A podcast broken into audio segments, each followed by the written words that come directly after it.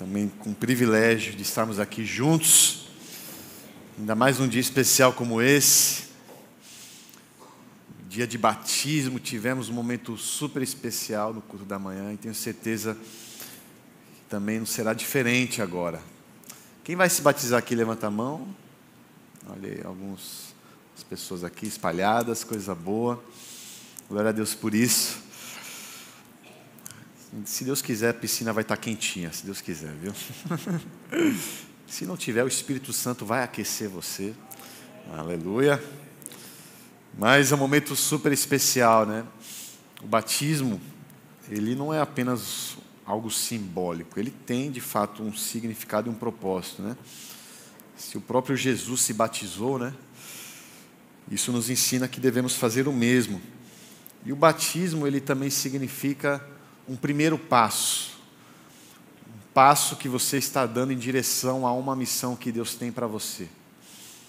Então não é apenas um gesto salvífico, né? não é algo que garante a sua salvação, né? mas é um marco, algo que você vai sempre se lembrar, mas também é o início de uma caminhada né? naquilo que Deus plantou e planejou na sua vida. Porque foi assim com Jesus, né? Jesus, ele iniciou seu ministério logo após o batismo, né? Então você vê que o, os evangelhos, eles, eles começam praticamente no ano 30 de Jesus, né? ou seja, após o seu batismo, ele deu seus passos de missão aqui na terra.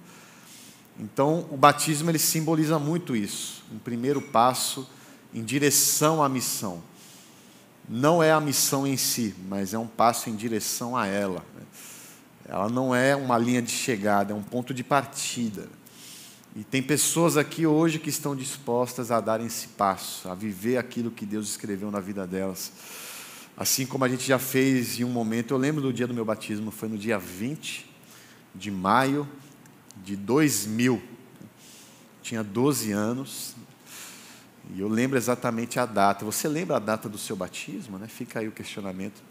Tem uma igreja de um amigo meu que celebra aniversário de batismo. E dizem, e dizem que o aniversário do batismo é mais importante que a sua data de aniversário de nascimento. Então, porque de fato é um renascimento. Né? É um renascimento de acordo com o propósito que Deus tem para você.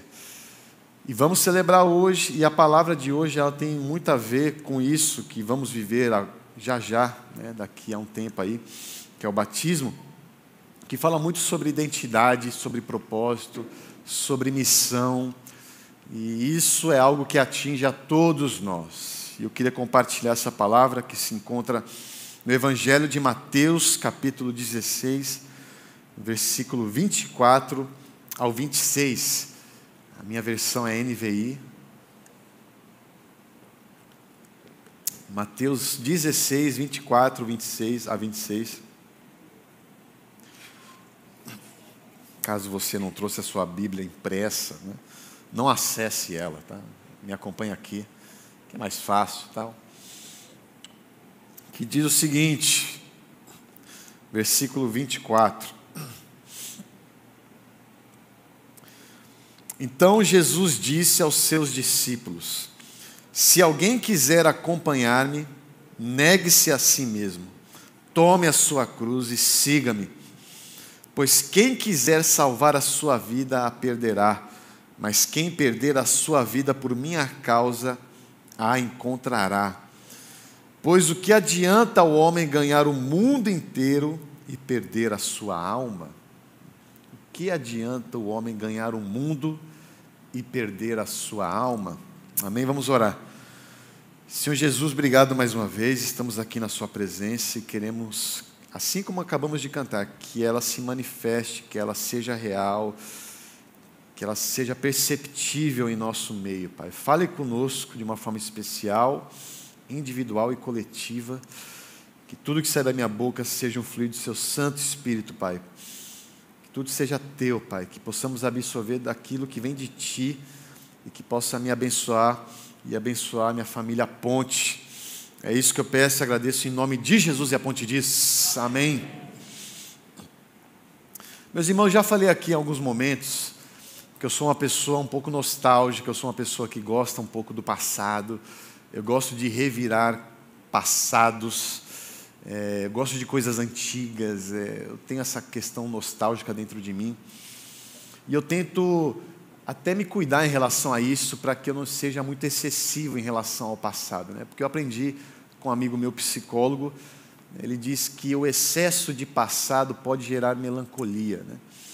Já o excesso de futuro pode gerar ansiedade. Né? E às vezes eu fico me pegando excessivamente pensando no passado. Né?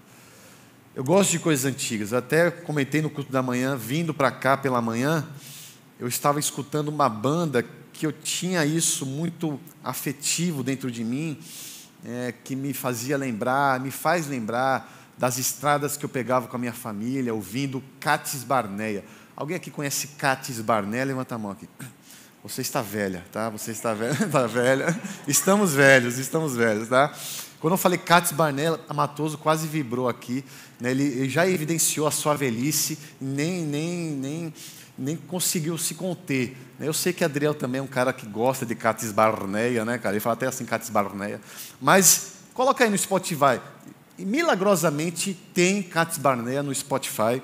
E eu ouvi agora, vindo para cá pela manhã, e é uma banda antiga, tal, dos anos 90, tal, que para mim é antigo, tá? Mas eu gosto disso, eu gosto de, de relembrar coisas antigas. Mas a Bíblia também fala muito sobre a importância do passado. Nos ensina que não devemos nos apegar ao passado, mas também não devemos apagar o passado. Né? Tem pessoas que querem apagar o passado, e isso também não é saudável. Não devemos nos apegar, mas também não devemos apagar. A pessoa que abre mão do seu passado é uma pessoa que abre mão também de uma bagagem histórica. Então, uma história que foi vivida antes de você, histórias que foram vividas por você. Se você abrir mão disso, você abre mão de uma bagagem histórica. E a Bíblia Principalmente no Antigo Testamento, você vê é, relembrando coisas antigas que ocorreram para contextualizar fatos que foram escritos aqui. Então você vê linhas genealógicas, né? Fulano que é pai de Beltrano, que é avô de Ciclano, que é bisavô, bisavô e tem essa é uma coisa que é até meio chata de ler, que ocupa muito espaço na Bíblia, mas a gente vê que é importante porque foram vidas vividas, histórias construídas que geraram mais vidas e que geraram mais histórias e que acabou culminando em Jesus. Né? E essas histórias vividas e construídas que chegou até Jesus atinge diretamente a nossa história também. Então é importante, é importante a gente respeitar as histórias que foram vividas no passado. Né? A sua vida, ela foi gerada através de uma outra vida em movimento. A sua vida, ela não é, ela não nasceu dentro de uma página em branco. A sua vida foi uma continuação de outras histórias vividas. Vidas foram vividas para que você pudesse ter vida. Vidas foram vividas para que você pudesse ter vida. Sabe quando você assiste uma série no Netflix, aí lá na sexta temporada aparece um personagem novo que muda todo o enredo, que muda toda a história e se torna um personagem importantíssimo para a série toda. Pronto, a sua vida é basicamente isso. Quando uma pessoa nasce, ela não nasce dentro de uma página em branco, ela nasce como uma continuação de uma história que já foi construída antes dela. Histórias que foram vividas antes de você influenciaram a sua vida hoje. Histórias que foram vividas que você nem sabe que existiram, influenciaram a sua vida hoje. Influenciam a sua vida hoje. E eu fui, né, nesses últimos meses, eu fui me, me, aprofundar um pouquinho mais sobre os meus antepassados. Né? O meu nome é Rodrigo Matos Caragulian. E esse Caragulian gera muita curiosidade nas pessoas. Qual é a origem do Caragulian? É um nome até difícil, eu já aprendi a soletrar, porque as pessoas, quando vão escrever, têm dificuldade. K-A-R-A-G-U-L-I-A-N. Karagulian. Karagulian, ele vem da Armênia. Né? A minha família, por parte de pai, veio toda da Armênia. Né? E a Armênia é um país localizado, fica na divisa aí entre a Europa e a Ásia, faz fronteira com a Turquia, com o Irã, com o Azerbaijão e Geórgia. É um país pequeno que tem uma média de 3 milhões de habitantes. A língua oficial é o armênio. Né? É, uma característica do armênio é ter o nariz avantajado. Né? Por que você está rindo? Né? Eu acho que eu herdei isso um pouco né, do armênio. Né? Mas é o nosso motivo de orgulho, o nosso nariz grande. Né? É um país que foi a primeira nação cristã do mundo, sabia disso? a Armênia foi a primeira nação cristã oficial do mundo. Né? Então é um país que predomina o cristianismo. Né? E por que os meus antepassados vieram para São Paulo? Né? Porque lá para 1915, entre 1915 e 1923, houve um ataque, um genocídio que se chamava, que se chama genocídio armênio onde a Turquia invadiu a Armênia por conta de domínio de terras. A Armênia queria independência, a Turquia não gostou disso. E houve um, uma matança em série, né, onde mais de um milhão e meio de armênios morreram. Né. O meu bisavô, ele viu seus pais serem mortos na frente dele. Ele se escondeu dentro de um bunker durante meses, né, sei lá quanto tempo foi. E depois ele, com a sua família, né, com o que sobrou, fugiu e parou em São Paulo. Já a minha bisavó, por parte da, da mãe do meu pai, né, fugiu, se refugiou no Líbano e depois do Líbano veio parar em São Paulo também. E cá estou aqui. Né? Então, a minha vida ela é fruto de refugiados. Né? A minha vida ela é fruto de uma sobrevivência. Né? E essas e tantas outras histórias que foram vividas antes de mim diz muito sobre quem eu sou hoje. Essas histórias que foram vividas antes de mim forjaram a minha alma. E sobre forjar a sua alma, é isso que eu queria aprofundar um pouquinho hoje, né? Me aprofundar sobre essa palavra, alma, né? O que seria a alma? O que seria a alma? Essa é uma palavra que muitos têm dúvidas. Às vezes acham que alma é a mesma coisa que espírito. Será que alma e espírito são as mesmas coisas ou não? São diferentes. Na Bíblia você encontra, de fato, Paulo diferenciando alma, corpo e espírito. Cada uma é uma coisa separada, né? E a gente entende que o ser humano ele é composto por corpo e alma. A natureza do homem é composta por corpo e alma.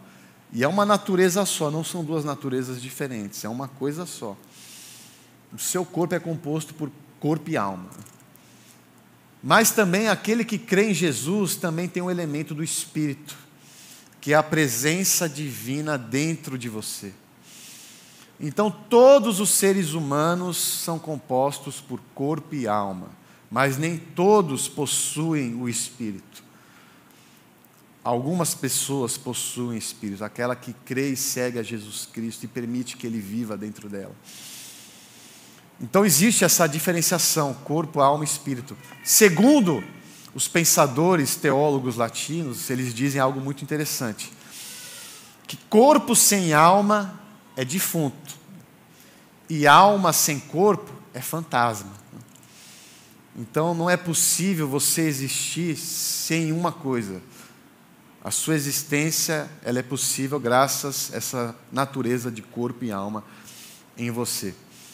Mas a Bíblia também cita a alma em algumas passagens, mas não com esse significado literal.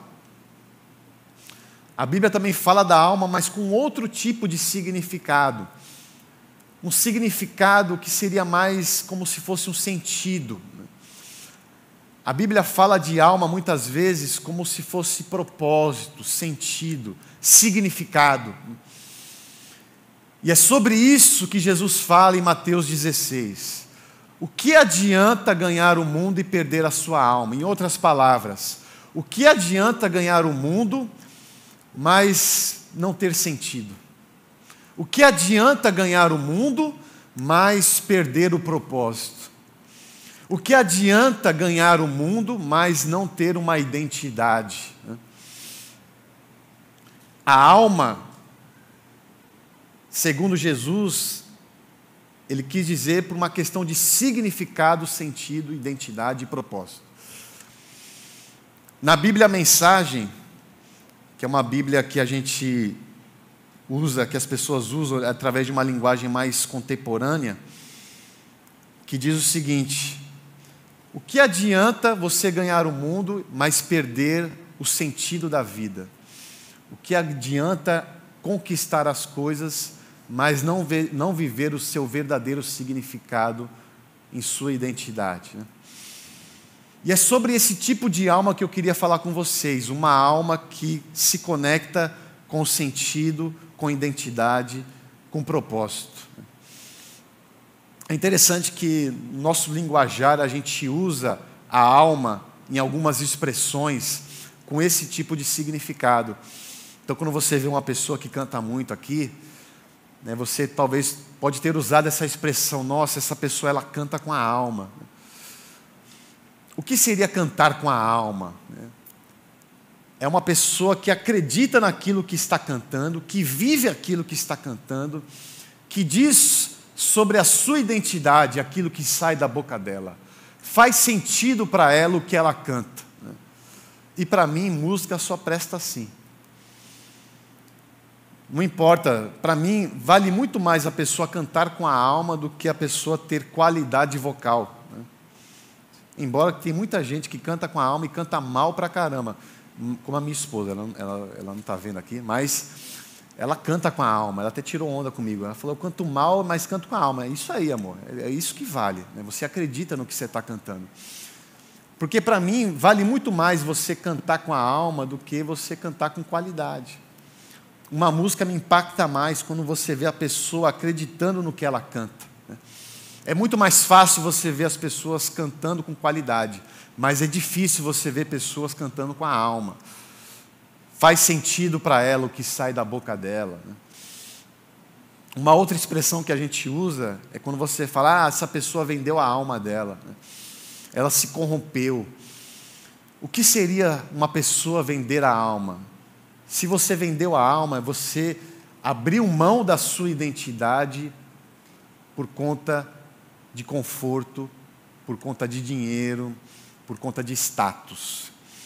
Você trocou a sua alma por estabilidade. Você trocou a sua alma, você barganhou a sua alma em troca de conforto. Então você vendeu a sua alma. Então existem várias expressões que traz a alma como se fosse um significado, um propósito e um sentido. Mas de acordo com a Bíblia, de acordo com o que Jesus diz e nos ensina, a vida de um homem não consiste naquilo que ele conquista. Bens, posse, dinheiro, status, não diz sobre quem a pessoa é. Na verdade, essas coisas podem desfigurar quem ela é. Ela pode se tornar aquilo que não faz parte de quem ela é. E muitas vezes a gente se torna aquilo que não faz parte de quem nós somos. Por conta de invasões externas que desfiguram quem nós somos. Só que essa passagem de Mateus 16 me ensina que Jesus ele apresenta um caminho. Ele apresenta uma jornada, ele apresenta uma viagem. E a viagem que Jesus nos oferece não é uma viagem baseada em conquista, é uma viagem em busca de um aperfeiçoamento do meu próprio eu. Jesus, ele oferece uma jornada para você aonde você resgata a essência de quem você é. Jesus, ele quer resgatar a sua verdadeira identidade. E é esse tipo de viagem que ele promove para mim e para você, de um aperfeiçoamento do meu próprio eu. Uma viagem aonde você configura um semblante no rosto. E falando sobre isso, tem uma história que eu não sei se foi verídica, dizem que foi, mas ela é muito interessante. Quando o presidente Lincoln ele estava no seu gabinete e a secretária falou: Presidente, tem uma pessoa do lado de fora querendo conversar com o senhor. E ele olha no buraquinho da porta, ele olha a cara da pessoa, ele falou: Não, não vou conversar com ele não. Mas por que, senhor presidente? Porque não fui com a cara dele. Mas, senhor presidente, com todo respeito, que culpa ele tem de ter a cara que tem? Né? Aí ele disse: Ah, minha filha, depois dos 40, todo homem tem culpa de ter a cara que tem. Né? É interessante é, essa resposta, né? Porque depois dos 40 é interessante que todos nós temos culpa de carregar um semblante no rosto. Um semblante no rosto pode dizer muita coisa sobre você. É interessante que a gente cria alguns julgamentos apenas olhando o semblante do rosto da pessoa. Às vezes eu tento pregar não, não olhando muito para o rosto, porque às vezes eu posso ser impactado com um semblante que, que me confronte. Né? Não por ser feio, não, mas porque é um, um, semblante que me faz ter dúvidas. Será que eu estou falando algo né, correto? Né? Mas um semblante diz muita coisa sobre a pessoa. Pode dizer se existe ausência ou presença de propósito no semblante do rosto pode dizer se existe ausência ou presença de sentido na vida dela. Pode dizer se existe ausência ou presença de identidade. Um semblante no rosto pode dizer se na pessoa existe ausência ou presença de alma. Então, a jornada que Jesus prepara para você é uma jornada onde constrói um semblante no seu rosto que traz nesse semblante plenitude, propósito, sentido e identidade. Tem um ditado rabínico que é muito interessante, que diz o seguinte: A alma, ela anda na velocidade de um camelo. E de tempos em tempos precisamos parar para esperar a alma chegar. A alma, ela caminha como se fosse um camelo, e de tempos em tempos precisamos parar para esperar a alma se aproximar. O que isso significa? Que a alma, que o propósito, que o sentido anda devagar. Os propósitos de Deus, muitas vezes na sua vida, não têm pressa. E precisamos respeitar o ritmo da nossa alma. Precisamos respeitar o ritmo da nossa identidade, do nosso propósito. Por isso que tem aquela música, ando devagar porque eu já tive pressa. E esse andar devagar me traz um semblante do rosto, um sorriso, porque eu já chorei demais. Precisamos respeitar o ritmo da nossa alma. Só que a gente vive num mundo onde a pressa é um ingrediente chave para que você possa conquistar o mundo.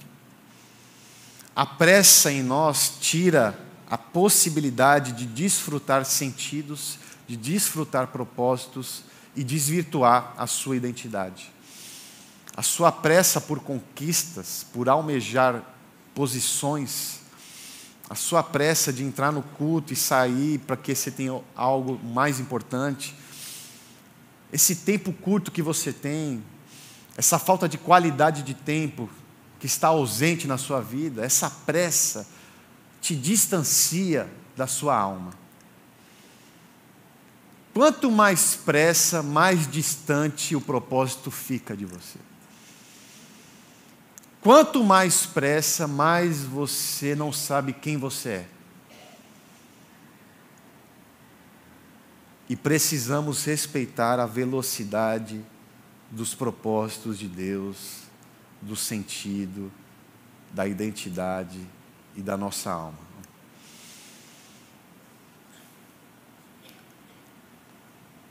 Muitas vezes, o nosso anseio frenético por felicidade tira de nós inquietações e incômodos que Deus quer que você sinta. Às vezes, o seu medo em sentir dor tira dentro de você preciosidades, que faz parte da sua identidade. Tem uma frase que eu tenho usado bastante nos meus gabinetes, que é uma frase que não é minha, é de Rubem Alves, que é até um título do seu livro, que diz: Ostra feliz não faz pérola. Ostra feliz não faz pérola. A ostra, para criar a pérola, ela não pode estar feliz. Não sei se você sabe como é o processo de formação de uma pérola dentro de uma ostra. É através de um incômodo que ela sente por dentro. É uma areia que entra nela e ela fica incomodada. E ela cria uma camada protetora por conta desse incômodo. E através dessa camada, dessa areia, juntando, ela cria algo extremamente precioso e valioso, que é a pérola. Estou falando de uma forma muito leiga, tá? Me, né? Isso aí. Mas através de um incômodo, de uma dor, ela cria algo extremamente precioso. E eu fui pesquisar o processo de formação de uma pérola dura em média aí três anos. Ou seja, um propósito que anda devagar para gerar algo precioso. A alma da ostra é a pérola. A identidade da ostra é a pérola. O que traz significado para a ostra é a pérola. E para que essa pérola crie forma, ela precisa sentir incômodos lentos, ela precisa ter paciência, ela precisa se proteger dessa dor, e essa proteção contra essa dor cria algo extremamente precioso. Mas a nossa pressa não permite com que a gente sinta esse tipo de incômodo. Deus quer que talvez você sinta essa areia te incomodando por um tempo determinado, para que você crie preciosidades dentro de você. Deus quer criar em você preciosidades e para isso você precisa ter a paciência do incômodo. Porque através dessa preciosidade que Deus está criando, quer criar em você, isso vai trazer um semblante no seu rosto, isso vai trazer propósito, isso vai trazer sentido isso vai trazer significado. Mas para isso você precisa sentir, estar disposto a sentir os incômodos que Deus quer que você sinta. No livro Ostra Feliz Não Faz Pérola, tem uma frase que ele diz assim: São os que sofrem que produzem a beleza, para parar de sofrer. São os que sofrem que produzem a beleza para parar de sofrer. Ou seja, o que produz a beleza não é o sofrimento, mas a intenção de fazer com que esse sofrimento pare. O que gera preciosidades dentro de você não é fugir do problema, mas é encarar o problema, enfrentar o problema e através desse enfrentamento, gera dentro de você preciosidades. Né?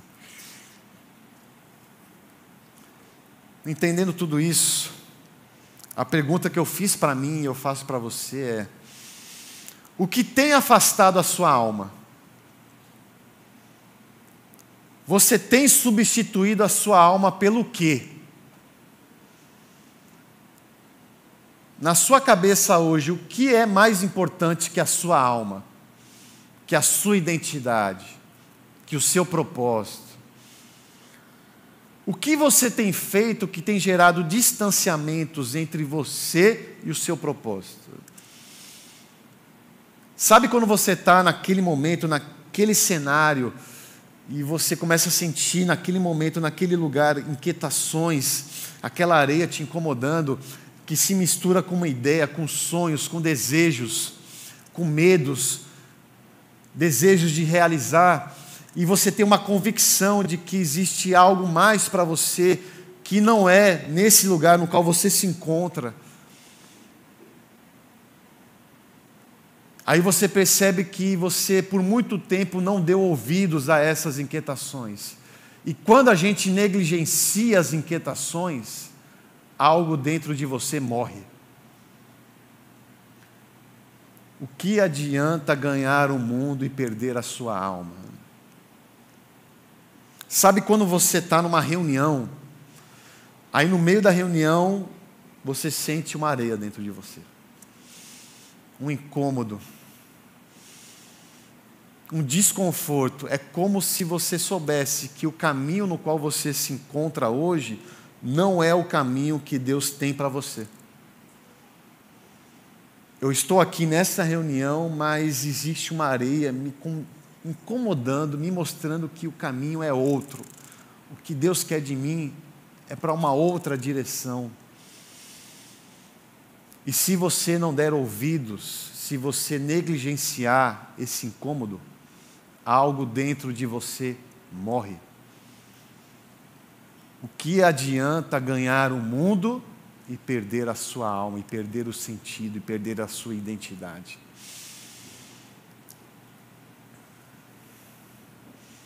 Aonde você tem deixado a sua alma? Talvez você conviva num ambiente, seja trabalho, seja, enfim, algum lugar que Deus sabe onde é que é e está te incomodando, mas você está nesse ambiente mas a sua alma está em outro lugar.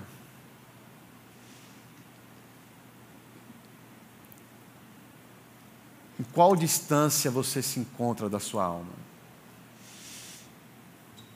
Só que Jesus ele veio e ele reforça e ele diz e nos ensina que ele veio para ser esse caminho de sentido. Na Bíblia você encontra pessoas que abraçaram o mundo mas que perderam a sua alma. Você encontra pessoas assim na Bíblia. E para mim, a principal delas se chama Salomão. Salomão pediu sabedoria, Deus deu sabedoria, através dessa sabedoria, ele conquistou o mundo. Ele construiu reinos, palácios, possuiu riquezas e mulheres tudo que ele via e queria, ele conseguia. Mas no final ele percebeu que o tudo que ele tinha era nada. E graças a Deus somos presenteados pelo livro de Eclesiastes que nos ensina que o tudo que eu conquistei não valeu de nada Toda a riqueza que eu conquistei não valeu de nada, porque eu esqueci da principal riqueza, que foi a riqueza do sentido. Eu abri mão da riqueza do propósito. Eu abri mão da riqueza da minha identidade em Deus. Só que na Bíblia também você vê pessoas que perderam o mundo e ganharam a alma. Você vê pessoas que perderam muito, mas ganharam o suficiente. E para mim a principal delas é Jó.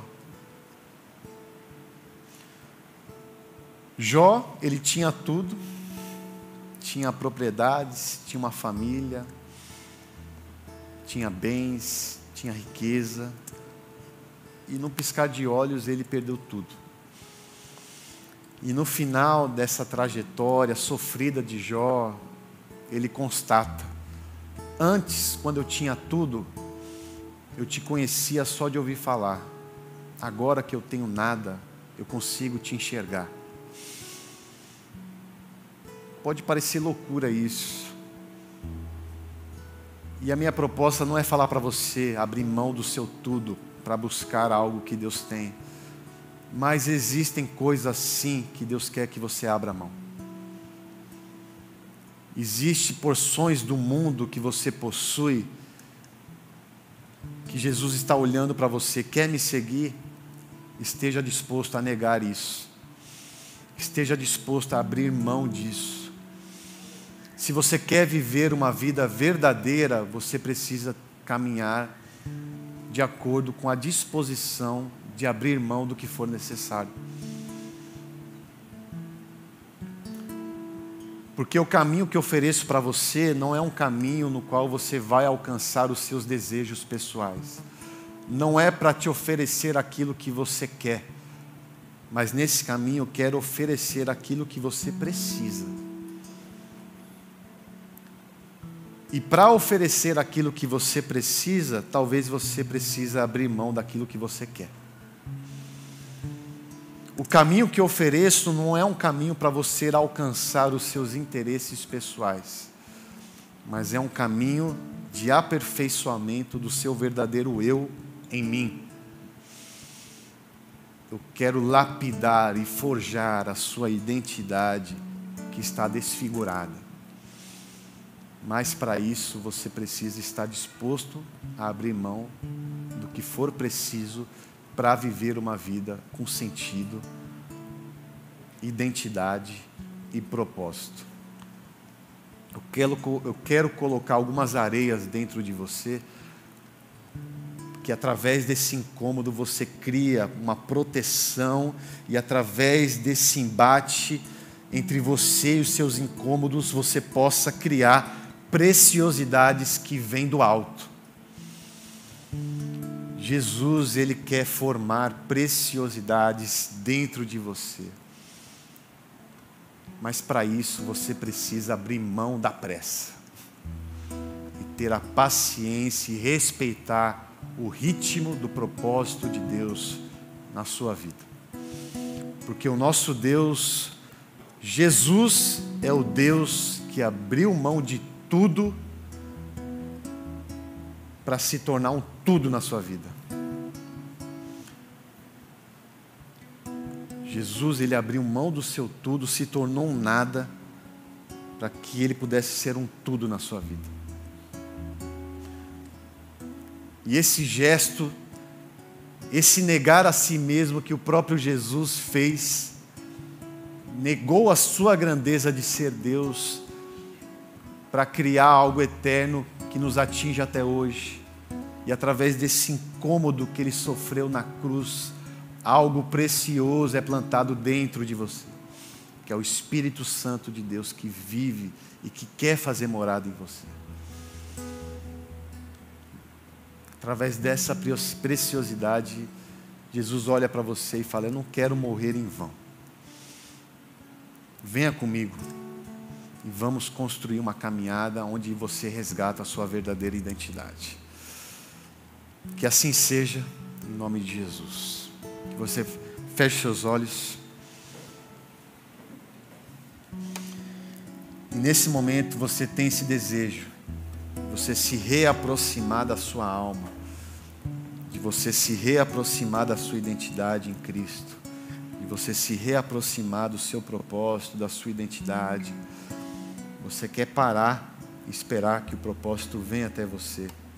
Você quer ter a paciência de viver os processos das inquietações para gerar preciosidades eternas. Você que quer se reconciliar com esse Jesus, quer dar esse passo, tomar essa atitude de reconectar-se com aquilo que Deus tem para você. Jesus, eu quero voltar a seguir os teus caminhos. Eu quero aprender a abrir mão do meu eu que eu tenho criado e viver o eu que o Senhor criou para mim. Quero negar a mim mesmo, abrir mão do que for preciso para viver uma vida verdadeira ao seu lado. Se você quer se reconectar com esse Jesus, se reconciliar com Ele, se aproximar da sua identidade, do seu propósito, você quer sentir a areia dentro de você gerando preciosidades, coloque a sua mão no coração. Através desse gesto, estaremos orando por você. Senhor, eu quero, quero me reconectar. Quero viver uma vida que faça sentido. Quero transformar o semblante do meu rosto. Eu quero transparecer o seu rosto no meu rosto. Você tem esse desejo, coloque sua mão no coração agora. O segundo convite é para você que nunca disse sim para Jesus. Esse Jesus que morreu por você faz, quer fazer morada em você agora, nesse exato momento. Nesse exato momento você quer ser composto por corpo, alma e espírito. Você quer dizer sim ao Espírito Santo de Deus para fazer morada em você. Você quer aceitar Jesus como seu único e suficiente Salvador. Se você tem esse desejo, convido você também a ir sentado mesmo, a colocar sua mão no coração e falar: Jesus, não faço ideia como vai ser os próximos passos, não sei o que isso significa, mas eu sei que eu quero. Eu sinto uma inquietação dentro de mim que eu quero confiar nisso. Eu quero pegar na sua mão e caminhar o caminho que o Senhor preparou para mim. Se você tem esse desejo, coloque sua mão no coração. Senhor Jesus, obrigado mais uma vez. Estamos aqui na Sua presença, Pai. Porque esse é um dia, Pai, de recomeço, um dia de renovo, um dia de reconciliação. Onde pessoas estão sendo salvas nesse momento e querem viver um propósito aqui na terra, Pai. Nome de Jesus, Pai, tira de nós a pressa que nos distancia da nossa identidade, Senhor. Tira de nós essa pressa que desfigura quem nós somos.